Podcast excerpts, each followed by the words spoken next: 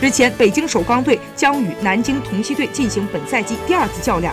在第一次交锋时，首钢队的几名主力球员因伤并未进入到大名单，而同时主力球员方硕也在比赛第一节时受伤。即便如此，首钢队在最后仍然赢得了对手十二分，显示出两支球队在整体实力上的差距。同时，首钢队目前又保持着不错的上升态势，这又为他们的主场作战增加获胜的砝码。不过，就像是主教练亚尼斯说的那样，在 CBA 没有一个对手是可以轻松击败的。